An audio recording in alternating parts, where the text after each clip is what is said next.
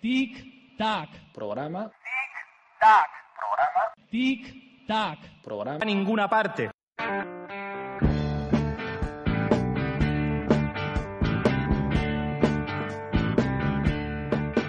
I was talking to Chuck in his Genghis suit and his wizard's hat.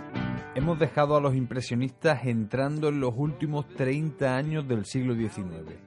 En 1871 la guerra entre Francia y Prusia esparció al grupo. Pizarro no tenía aún la nacionalidad francesa, era danés y ni podía ser llamado a fila ni él estaba por la labor de ir a la guerra.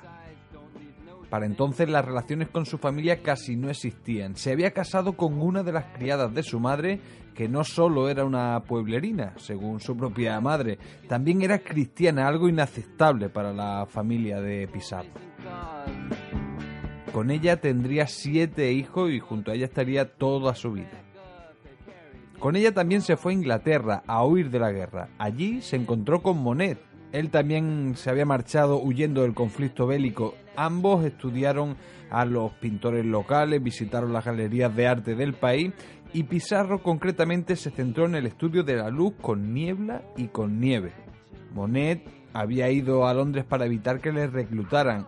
Para que nos hagamos una idea, en aquella época el servicio militar en Francia era de siete años. Podías pagar, eso sí, para librarte de él por completo o para librarte de parte de él.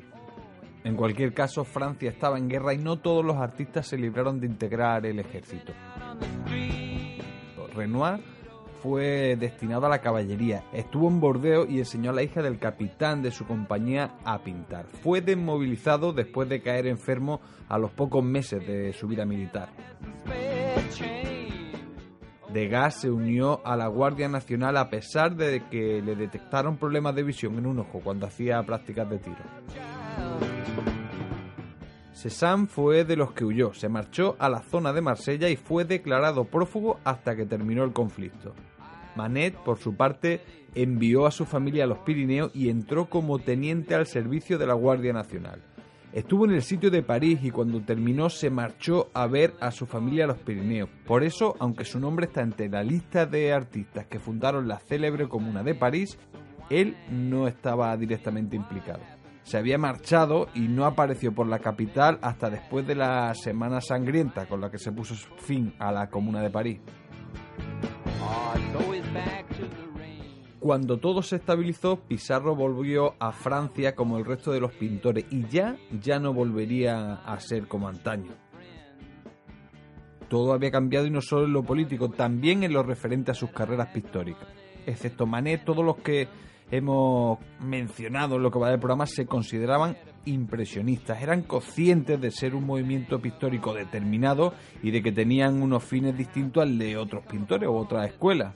Llevaban todos ya el que más o el que menos entre 15 o 20 años pintando, ganándose la vida o intentándolo con la pintura y tenían reconocido nivel.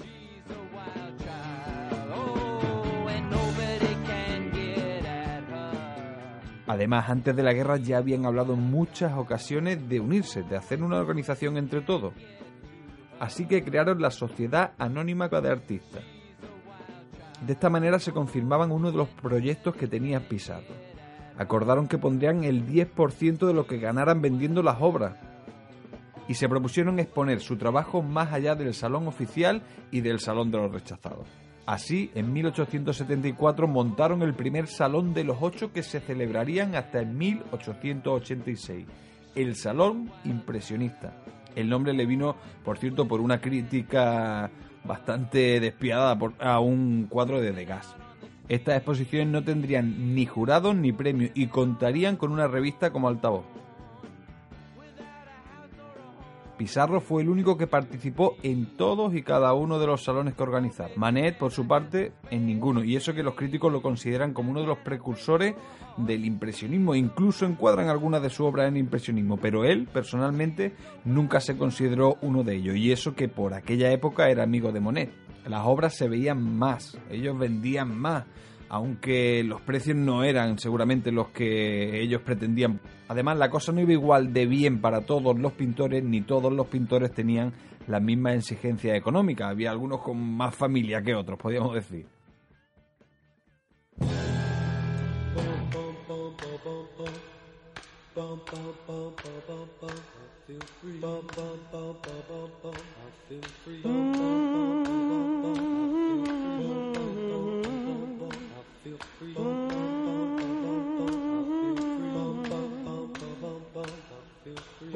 Por ejemplo, Pizarro y Renoir pintaron por entonces los techos y las paredes de un restaurante y también al propietario de dicho restaurante y a sus hijas, a la familia de este hombre. Gracias a eso, los miembros de la sociedad todos los miércoles podían cenar allí. Además, en aquella época tomó importancia la figura de Paul Durand Ruel, un marchante de arte que ayudó a los impresionistas en sus peores momentos. Les dio encargo y también ayuda económica de una manera poco peculiar para la época. Siempre miró por ello cuando peor estaba. Lo hizo bastantes veces y la jugada le saldría bien en la década siguiente, en la década de los 80, cuando la mayoría de estos pintores no solo multiplicaron su producción, sino también multiplicaron su valor. La nueva generación de artistas los reconocía como maestros. El caché subió de manera paulatina y al galerista, que llevaba años siendo casi el único marchante con un interés constante por Pizarro, Renoir o Monet, pues al galerista digo le salieron competidores. Todo pasa y todo cambia, todo evoluciona y el impresionismo se convierte en un momento que marca en mayor o menor medida la obra, la vida y el estilo ¿no? de, de muchos autores cada uno se expande en esta época con más medios y más experiencia que antes, ¿no? Y también con más fama. Pizarro es el símbolo, e incluso él le da la espalda al impresionismo y se dedica a pintar gente corriente en su entorno habitual. Hablamos ya del principio de los 80. Se interesa también por nuevas técnicas como el puntillismo, por el avance científico en la descomposición del color o los efectos de los reflejos a determinadas distancias a pesar de que ya se acerca a los 60 años, sigue evolucionando sin pensar mucho en la repercusión que eso tendría en su bolsillo. Lo compensa creando una mayor cantidad de obras. Cuando Pizarro estuvo en esa esquina del barrio de Fulham en la que nos topamos con su cartel, ya pintaba durante la mayoría del tiempo en lugares cerrados. Habitaciones de hotel, en pasillo, siempre cerca de una ventana, y eran paisajes más urbanos, Tenía una afección en los ojos y sufría en el exterior en cuando estaba en clima húmedos o fríos. Pero ahora que ya sabemos la historia de Pizarro y de cómo llegó al lugar en el que vimos el cartel, yo creo que para llegar hasta la tumba sin lápida, la CR19 del viejo cementerio de Fulham, será más fácil si nos quedamos en el centro de París. En el centro de la capital de la recién proclamada República Francesa. Programa a ninguna parte